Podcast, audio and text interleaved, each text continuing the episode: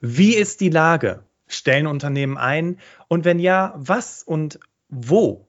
Was beschäftigt die Absolventinnen und Absolventen und Berufseinsteiger in der aktuellen Krise im Hinblick auf ihre Karriere? Dafür hat die Firma JobTeaser vor kurzem eine Umfrage bei über 7000 Menschen, darunter Personaler, Führungskräfte, Universitäten und Menschen wie du und ich durchgeführt. Und die Ergebnisse und vor allem, wie du in der aktuellen Situation den Berufseinstieg schaffen kannst, das wird dir Svenja von JobTeaser heute zeigen. Herzlich willkommen, Svenja. Schön, dass du dabei bist. Hallo Bastian und hallo liebe Zuhörer. Ich freue mich dabei sein zu dürfen und ein bisschen äh, von mir und von äh, unserer Mission und Vision bei Jobteaser berichten zu können. Herzlich willkommen zum Berufsoptimierer Podcast. Der Podcast zu allen Themen rund um Bewerbung und Karriere. Jeden Mittwoch um 6 hörst du die neuesten Insights, die dir dabei helfen, beruflich das nächste Level zu erreichen. Mein Name ist Bastian Hughes. Ich bin Business- und Karrierecoach und ich unterstütze Menschen dabei, ihr berufliches und persönliches Potenzial zu entfalten, sodass sie mit dem erfolgreich sind, was ihnen am meisten Spaß macht. Ich freue mich, dass du heute dabei bist und ich freue mich auf eine spannende Podcast-Folge.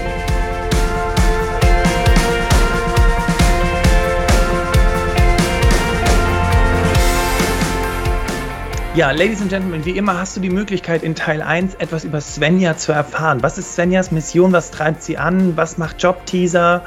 Ähm, und wie ist sie überhaupt zu der Person geworden, die sie heute ist? Beziehungsweise, was macht sie heute? Und in Teil 2 sprechen wir über die Studie, über die Erkenntnisse aus der Studie und vor allem über ganz konkrete Tipps, wie du es wirklich mit dem Berufseinstieg schaffen kannst. Und deswegen freue ich mich jetzt direkt mit der ersten Frage einzusteigen. Und liebe Svenja, Kannst du dich noch daran erinnern? Ich meine, das Thema Arbeit, äh, gerade in Zeiten von Corona, ist ja wieder komplett neu gedacht und umgedacht. Aber wie war das, als du äh, noch klein warst, noch nicht gearbeitet hast? Mit welchem Bild von Arbeit bist du groß geworden? Mhm. Das ist eine super interessante Frage, weil man da ja wirklich so zurückgeht äh, in seine Kindheit und dann natürlich erstmal als äh, Vorbild seine Eltern sieht und sieht, äh, ne, wie die Arbeit verstanden haben und das sich ja natürlich überträgt auf einen als Kind. Ähm, und bei meinen Eltern war es tatsächlich so, äh, meine Mama hat ganz klassisch sich ähm, nach der Ausbildung den Kindern irgendwann gewidmet, als wir dann da waren. Und mein Papa war derjenige, der damals äh, die Familie ernährt hat. Meine Mama hat dann irgendwann Jobs dazu äh, nebenher gemacht. Aber mein Papa war eigentlich so der Starke in der Familie aus meiner Sicht, ne? der sich selbst verwirklicht hat und, und durch Leistung ähm, halt die Familie ernähren konnte. Und ähm, was ich immer stark fand, war einfach zu sehen, dass man sich wirklich, ähm, meine Eltern haben beide eine Ausbildung äh, eben gemacht, sind mit 14 von der Schule gegangen wow, und waren beide 14. nicht ja, da, damals ja, tatsächlich, ne, mit 14 ging das noch. Aha. Und äh, waren dann äh, tatsächlich erstmal auch so total auf sich gestellt und haben halt wirklich sich hochgearbeitet. Ne? Und mein Papa hat erst einfach eine Lehre als, als Verkäufer gemacht und ist irgendwann Filialleiter geworden äh, von, von äh, großen Ketten und hat sich halt so hochgearbeitet. Und das hat mich immer angetrieben. Also ich fand okay. das eine tolle Leistung, die mich bis heute äh, inspiriert und ähm, ich glaube, das ist so ein bisschen dieses ähm, Selbstverwirklichung durch Leistung, dass das möglich ist. Das fand ich immer sehr schön. Und mein Vater hat auch in, im Laufe seiner Karriere mehrfach die Branchen gewechselt, ähm, was ich auch spannend fand, dass man so gesehen hat, man muss nicht das Leben lang äh, wie das damals eigentlich oft so war noch, ne, in, in, den Karrieren, in derselben Branche oder im selben Unternehmen bleiben und diesen Mut zu haben, zu wechseln, der hat sich bei mir so äh, einge, eingebrannt irgendwie. Ja. du hattest, du hattest ja auch schon im Vorgespräch erwähnt, dass du, bevor du bei Jobteaser angefangen hast, ja auch viele Jahre woanders gearbeitet hast. Ne? Und dann, mhm. klar, diesen Mut zu haben, bedingt durch die Familie, bedingt durch den Vater. Es ist ja auch nichts Schlimmes oder auch nichts Gefährliches. Ne? Und ähm, ähm, den braucht es dann auch, ne? vor allem in der heutigen Zeit. Und ja. wie war das, wenn ihr abends beim Essen gesessen habt? War es dann so, dass der Vater äh, erstmal äh, sein Bier bekam und sein Essen und erstmal nichts gesagt hat? Und, äh, nee, so das war tatsächlich relativ kommunikativ. Und ich kann mich aber nicht daran erinnern, dass wir viel über Arbeit als solches gesprochen haben, weil meine Mutter ja mit uns dann nachmittags ähm, zusammen war und es drehte sich eigentlich eher um Familienthemen am Tisch so. Also es war nicht so, dass ich durch die Abendessen, die wir echt eigentlich immer zusammen verbracht haben damals, jetzt viel über Arbeit mitgegeben bekommen hat, hätte. Also es war keine arbeitsgetriebene Familie, wenn man so will. Okay. Aber das ist ja auch schön, weil offensichtlich ja. ähm, hat sich ja das dann auch in deinem heutigen, spiegelt sich das ja auch in deinem heutigen Leben wieder, dass du das ja auch, also ich würde mal nicht sagen trennst, aber schon ein sehr gutes Verhältnis dazu hast. Einmal zur Arbeit im positiven Sinne, weil du hast es ja auch schon im Vorgespräch gesagt, du bist, du brennst für das, was du tust und für die Firma, für die du arbeitest. Mhm. Und hast aber gleichzeitig auch ein Privatleben und ein, gutes Leben. Ne? Also dir geht's gut, kann man sagen. Ja, ja, mir geht's gut. Also ich habe das immer, ne, meine Eltern haben das äh, sehr gut trennen können, ähm, Arbeit und, und, und Familie und, und Privatleben.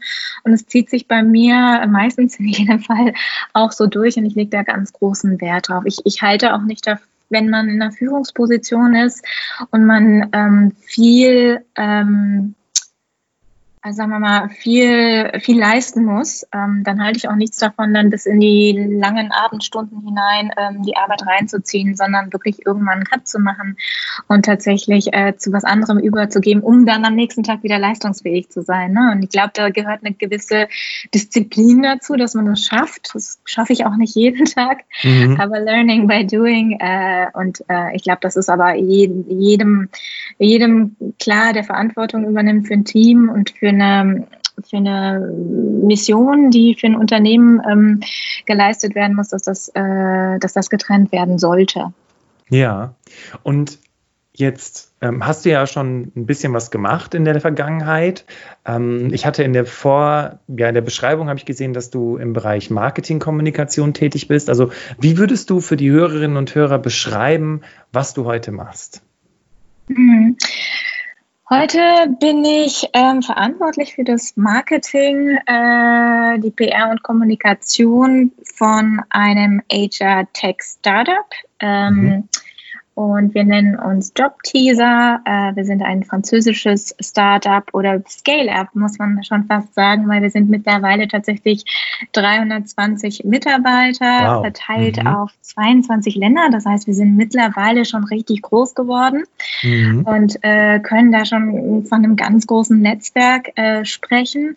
Und ähm, ich bin eingestellt worden, gefragt worden, ob ich diese Position übernehmen möchte, ähm, weil wir eben dieses starke Netzwerk an Hochschulen haben, die in, äh, bei uns Partner sind. Und wir haben eine Karriereplattform für Studierende und für Absolventen, auf der man sich dann über die, Webseite der jeweiligen Hochschule zum Beispiel anmelden kann. Man kann sich aber auch über jobteaser.com anmelden, wenn man Absolvent ist und muss nicht mehr Student sein. Und ähm, dieses Netzwerk voranzutreiben und äh, Studierenden die Möglichkeit zu geben, ähm, sich zu orientieren während der Studierendenphase oder eben dann danach, wenn man sagt, man muss nochmal den Job wechseln oder man ist jetzt Alumnus und möchte Studierenden Karrieremöglichkeiten äh, und Tipps mit auf den Weg geben, dann sind wir eben die Plattform, äh, die äh, da Partner von Hochschulen ist und von Unternehmen und eben Studierenden die Möglichkeit bietet, zusätzlich zu, zu dem, was sie eben an der Hochschule erlernen, eben noch Tipps und Tricks zu erlernen, wie man sich für den Berufsalltag aufstellt und eben für danach. Finde ich ja super stark. Das heißt, du hast nämlich auf der einen Seite die Möglichkeit, an deiner Hochschule natürlich entweder den Alumni-Service oder den Career-Service in Anspruch zu nehmen und gleichzeitig kann ich aber mit Job-Teaser natürlich noch auf ein viel größeres Netzwerk zurückgreifen, wenn ich dich da richtig verstanden habe. Und äh, du hattest es ja auch schon erwähnt, ihr seid ja europaweit aufgestellt mit über 300 mhm. Mitarbeitern. Das heißt, ähm, ich habe halt nicht nur, greife halt nicht nur auf das, auf das Netzwerk der Uni zurück, sondern eben auch noch ein viel größeres Netzwerk, wenn ich mich ähm, mit euch da entsprechend in Verbindung setze. Habe ich das richtig verstanden? Das ist richtig, denn ähm, als Absolvent oder als Student, äh, wenn man dort nach Praktikamöglichkeiten, Werkstudentenjobs oder auch nach Einstiegsstellen zum Beispiel sucht, dann ähm, ist es so, dass man tatsächlich über dieses Netzwerk von 700 Hochschulen, die da mittlerweile dabei sind, kann ich nämlich äh, Jobs sehen, äh, wirklich in Barcelona, in London, in äh, in Berlin äh, oder auch beim Mittelständler äh, in, in Bielefeld. Das heißt, dieses Netzwerk äh, bietet halt den Unternehmen europaweit zu rekrutieren. Und das auf der anderen Seite ist für Absolventen und Studierende halt total klasse, weil die auf dieses europäische Netzwerk zurückgreifen können und grenzenüberschreitend Arbeit finden können und Orientierung finden können. Ich finde, das ist was ganz Charmantes und ähm, das hat mich damals auch mit äh, bewogen, diesen Jobwechsel ähm, hinzulegen. Ich war vorher im öffentlichen Dienst für die Universität zu Köln tätig im Marketing. Und als dann der Anruf kam aus Paris, äh, ob ich mich dafür begeistern konnte, dann da hat dieser Gedanke, dass das Europa ein Stück weit für Studierende auch im Arbeitsbereich interessant zu machen. Also alles, was nach der Uni Köln quasi kommt, ähm, das fand ich einfach einen, einen ganz schönen charmanten und äh, zukunftsfähigen Gedanken und äh, hat mich mit überzeugt, äh, den Sprung ins kalte Wasser in die Wirtschaft äh, zu wagen.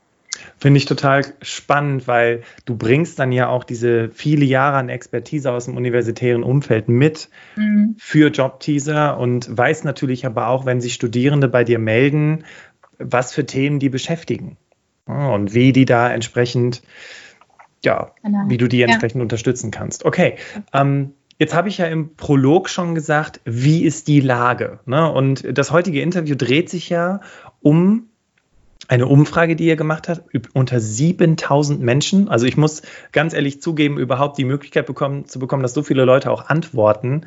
Vielleicht ja. ist es auch bedingt durch, dass viele gerade zu Hause sitzen und nicht so viel zu tun haben. Aber ähm, ich finde es äh, bemerkenswert und toll, weil ähm, wir hatten jetzt schon wirklich im Podcast verschiedene Menschen interviewt. Wir hatten unsere Alltagshelden, Menschen, die einfach nur erzählt haben, wie sie einen Job gefunden haben in der Krise. Und jetzt haben wir nochmal im Sinne von ja quasi Big Data nochmal wirklich wichtig äh, viele Informationen, die die Damen und Herren, die uns hier zuhören können, ähm, nochmal verarbeiten können und sagen mhm. können, okay, super, ach so ist es wirklich da draußen. Deswegen mhm. lass uns mhm. doch direkt mal reinspringen in die Studie. Und mhm. für die, die die Studie noch nicht kennen und Ladies and Gentlemen, natürlich verlinken wir die Studie in den Show Notes. ja, in der Podcast-Beschreibung kannst du dir die Studie nochmal runterladen und ähm, Svenja und ich, wir haben eben so ein bisschen über das Thema Datenschutz noch gesprochen vor dem Interview. Nein, du musst nicht alle deine Daten eintragen und nein, du kriegst auch kein Newsletter geschickt. Du kannst es einfach runterladen und kannst es dir dann in Ruhe anschauen. Okay, also dann, äh, worum ging es denn in der Studie, die ihr erhoben habt? Oder warum habt ihr überhaupt diese Studie erhoben? Vielleicht erstmal damit angefangen. Ja, genau. Äh, natürlich hat uns das natürlich total umgetrieben, ne? weil das genau das ist, wo wir gesagt haben, wow, Jetzt sind all diese äh, Millionen von Studierenden, die wir in Europa tatsächlich ja auch mit betreuen über die Hochschulen, in so einer dire Straits ähm, Situation durch die Krise, weil wir durch die Hochschulen, durch unsere Partner äh, wirklich äh, E-Mails, Anrufe bekommen haben, die gesagt haben, wir müssen hier was tun. Die Studierenden sind super verzweifelt. Ähm, die haben ihre Praktika verloren, teilweise ihre Jobs verloren. Äh, wir müssen denen Orientierung geben. Wir müssen sie irgendwie an die Hand nehmen. Und das ist ja auch unser Kerngedanke. Und haben gedacht, wow, wir machen uns jetzt erstmal ein Bild davon äh, und fragen unser Netzwerk. Ne? Wie gesagt, haben wir 700 Hochschulen in diesem europäischen Netzwerk, die unsere Partner sind, die unsere Plattform nutzen, um die Studierenden eben mit, mit Jobs, Praktika oder auch die Absolventen mit Jobs ähm, zu versorgen und ähm, haben gesagt, na, wir nutzen das Netzwerk und wir haben äh, in, am, am Ende haben über 240 Unternehmen teilgenommen europaweit und knapp 200 Universitäten und Hochschulen und eben diese unglaubliche Zahl von über 7000 Studierenden, ähm, die innerhalb von einer Woche geantwortet haben. Das war Wahnsinn. unfassbar. Also wir waren selber also überwältigt ja. über, über diese Zahlen und äh, uns war es wichtig herauszufinden, wie geht es euch eigentlich? Und die Kernfrage war, bewältigen äh, junge Talente diese Krise und wie machen sie das? Ne? Wir wollten so einen Status quo erheben, wie es ihnen geht und äh, wie sie gerade mit dieser Krise eben umgehen, immer mit dem Hintergrund ähm, äh, wirtschaftlich gesehen, wie meistert ihr das gerade? So. Mhm. Und, ähm, äh, das, war, das war total spannend zu sehen, denn äh, wir haben ja natürlich auch immer den Vergleich dann mit Frankreich und UK und Spanien zum Beispiel, äh, mit denen wir dann solche Zahlen vergleichen. Und es war toll und, und, und äh, beruhigend zu sehen, dass zum Beispiel ähm, die Hälfte der Studierenden aus Deutschland gegenüber ähm, einem Drittel der Studierenden in Frankreich die Situation als äh, doch noch irgendwo optimistisch einschätzen, dass es nach Corona zuversichtlich weitergeht. Das war immer so, das ist jetzt so nach dem Motto, das ist jetzt mal eine Krise und da gehen wir jetzt durch und danach geht's aber wieder. Also allein zu wissen, die sind nicht total desperate und die sind nicht also so total hoffnungslos und, und und fertig mit der Welt, weil manche E-Mails von, von Hochschulen waren doch etwas alarmierend, dass wir gesehen haben, aber das Gros der deutschen Studierenden, das teilgenommen hat an, an der Studie, guckt doch recht zuversichtlich in die Zukunft. Finde ich total schön, weil es ja auch eine sehr, also man sagt uns Deutschen ja nicht nach, dass wir die Optimisten auf, auf dem Planeten sind und dann aber festzustellen. Das ist das total, genau, ist total das cool. haben wir uns auch gesagt. Das haben ja. wir uns auch gesagt, weil ähm, wir gesagt haben, das gibt es doch gar nicht, dass, dass gerade die Deutschen die, die, die größte Gruppe war, die zuversichtlich in die Zukunft. Da haben wir gesagt, das, das, das finden wir total super, das einfach im Internet oder im europäischen Vergleich einfach mal klarstellen zu wollen. Find ich, find, also dass das, wir da nicht immer die Kriegskrämer sind. Genau, richtig. Oder die Kritiker oder ja. genau. Und dann habe ich gesehen in eurer Studie, ihr hattet euch aber auch angeguckt, ähm, es ist nicht so, dass alle Unternehmen ja. die Mitarbeiter äh, feuern müssen oder auch nicht mehr rekrutieren und alles eingestellt haben. Also ihr habt euch auch damit auseinandergesetzt, A, stellen Unternehmen ein und B, welche Unternehmen stellen ein? Vielleicht kannst du dazu noch ein bisschen was erzählen. Ja, genau. Ähm, ja, das äh, war ganz gut zu sehen, dass ähm, sich hinter den, äh, den Zahlen die ähm, die Unternehmen betreffen, natürlich Branchenunterschiede auch äh, da sind. Ne? Das ist ganz klar. Also natürlich haben wir einen großen Einbruch gehabt in der Tourismusbranche, wohingegen zum Beispiel die ganze Digitalbranche natürlich weiterhin einstellt. Das ist, ähm, das ist klar, das erklärt sich schon fast von selbst. Ähm, aber es ist wirklich so, dass wirklich nur ein Drittel der Unternehmen, die wir befragt haben, tatsächlich das Budget komplett eingefroren haben, wohingegen zwei Drittel eben weiter rekrutieren. Ne? Es war zu dem Zeitpunkt, dass als wir die Studie gemacht haben, das war Anfang April, da waren natürlich viele Unsicherheiten noch bei Unternehmen. Die haben das natürlich alle gespürt und haben natürlich erstmal gesagt, ist die Situation zu dem Zeitpunkt noch etwas unklar gewesen. Ne? Und, äh, aber es war nicht so, dass das wie vermutet war, dass wirklich ähm, irgendwie sowas wie vielleicht zwei Drittel oder so ihr Recruiting zum Beispiel eingestellt hatten. Das war doch eine sehr, sehr positive Aussage, äh, die wir da rausziehen konnten. Okay, super. Weil zwei Drittel, hallo, also das ist ja schon eine ganze ja, das Menge. Wär, das wäre ja, das wäre, genau, also genau zwei Drittel, die noch weiter einstellen, das ist fantastisch. Ne? Also das, wir merken das jetzt auch, ne? wir, wir kriegen immer mehr wieder Rückfragen von Unternehmen, die bei uns äh, ihre Stellen ausschreiben möchten. Deswegen das Zeichen ist vorsichtig optimistisch, würde ich sagen. äh, zumindest was bei uns die Anfragen betrifft. Das zieht wieder an. Also es kommt so langsam wieder. Und also das, was dann ja für viele Leute das Problem ist, ist dann, wo finde ich dann die Jobs? Ne? Aber es ist, glaube ich, gar nicht so, also die Jobs sind ja da, offensichtlich, das sagt ja auch eure Studie ganz klar aus. Ähm, Ihr hattet in der Studie auch davon gesprochen, welche Branchen denn jetzt tatsächlich einstellen. Du hattest gerade gesagt, ja, es gibt, ist klar, ne? Also Veranstaltungsbranche ist gerade komplett zum Erliegen gekommen, aber zum Beispiel die, ähm, es gibt andere Branchen, die suchen halt mhm. händeringend. Kannst du da vielleicht mhm. noch was zu sagen? Mhm. Ähm, wir haben gesehen, dass äh, also Unternehmen, die im Logistikbereich sind, im Transportbereich auf jeden Fall weiter rekrutieren und der digitale Sektor natürlich ganz stark vertreten natürlich. ist. Ne? Ähm, an, also Anfang April war es halt einfach so, dass Tourismus komplett natürlich eingebrochen ist. Klar, brauchen wir nicht drüber reden. Und natürlich im, im, im Verkauf, im Retail und so weiter, wenn es nicht ähm, digital war, dass da natürlich alles zurückgegangen ist. Ne? Ähm, von daher ist es einfach so, dass ähm, wir sagen müssen, also das ist wirklich branchenabhängig und nicht wirklich Gesamtdeutschland oder der gesamte äh, der gesamte Recruiting-Bereich, sondern wirklich einfach einzelne Branchen. Ja. Mhm. Und die Menschen, die uns jetzt hier zuhören, gibt es jetzt, kann man jetzt sagen, okay, wenn du das studiert hast, kannst du vergessen, äh, das wird nichts mehr dieses Jahr oder also gut, ich male bewusst schwarz, du merkst es ja, Svenja. Falls die Menschen, die uns jetzt hier zuhören, okay, gut, ich kann einpacken. Nein, so ist es ja gar nicht, richtig? Also das kam ja auch bei eurer Studie raus. Ja. Ähm, ja. Klar, also, hm? Mhm. was war die Frage? Sorry. Nee, nee, äh, ich wollte einfach nur sagen, welche, welche äh, Studiengänge haben denn gerade die größten Chancen? Kann man das überhaupt sagen oder ist es im Grunde genommen so, dass es jetzt eigentlich nicht wirklich einen Verlierer gibt, wenn du das studiert hast oder das studiert hast? Das können wir gerade gar nicht so sagen. Also das ist wirklich ähm, auch nicht so festzumachen. Also ich meine, Tourismus ist natürlich gerade doof, ähm, aber alle anderen äh, Studiengänge äh, und alle anderen Richtungen sind im Moment temporär von der Krise natürlich betroffen und es wird sich natürlich sicherlich auch noch einige Monate ziehen, äh, bis man da irgendwie gefestigte Aussagen über so einen Sektor machen kann, wie, wie stark der Sektor tatsächlich betroffen ist und wie lange das dauern wird.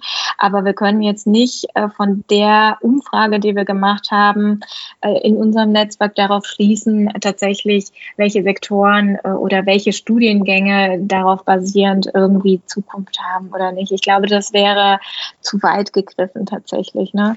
Ich glaube vor allem auch, dass, also wir möchten ja nicht, dass Menschen, die uns jetzt hier zuhören und genau in dem Sektor studiert haben, plötzlich ihr Studium abbrechen und sagen, ich schmeiß mhm. hin, weil du mhm. hast ja auch gerade gesagt, sind zuversichtlich, dass es nach der Corona-Krise auch wieder bergauf geht und gut läuft. Ne? Gerade wir ja. Deutschen sind sehr zuversichtlich und die, die Sache ist ja auch, die mit einem Studium legst du ja auch immer irgendwo den Grundstein fest, klar, was dich interessiert, in welche Richtung du gehen möchtest.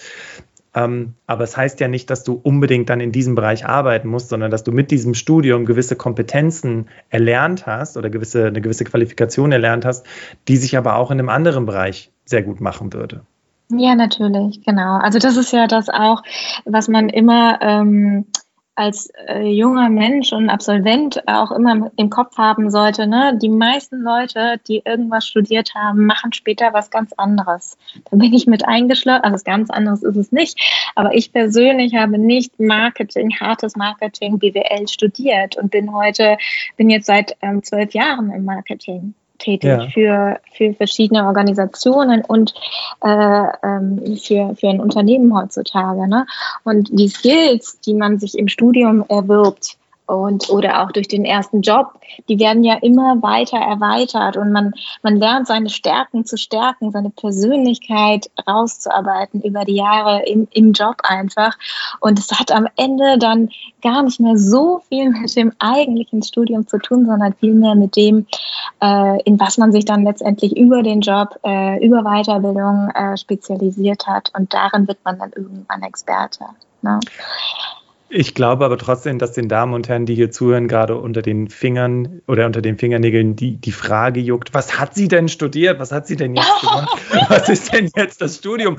Kann man, kann, kann man damit Geld verdienen? oh ja, oh ja, man, man, man, kommt über die Runden. Nein, aber ich habe ich hab, äh, erst äh, Kommunikation studiert äh, im Bachelor und später habe ich internationale Kooperation studiert und internationale Beziehungen. Das habe ich dann im Ausland gemacht. Also in Frankreich auch, äh, daher auch dieser, dieser Bezug zu Frankreich und zum Französischen zur Kultur. Und ähm, habe tatsächlich, ich habe natürlich Grundkenntnisse über den Bachelor erworben im Bereich Kommunikation und wie das alles funktioniert.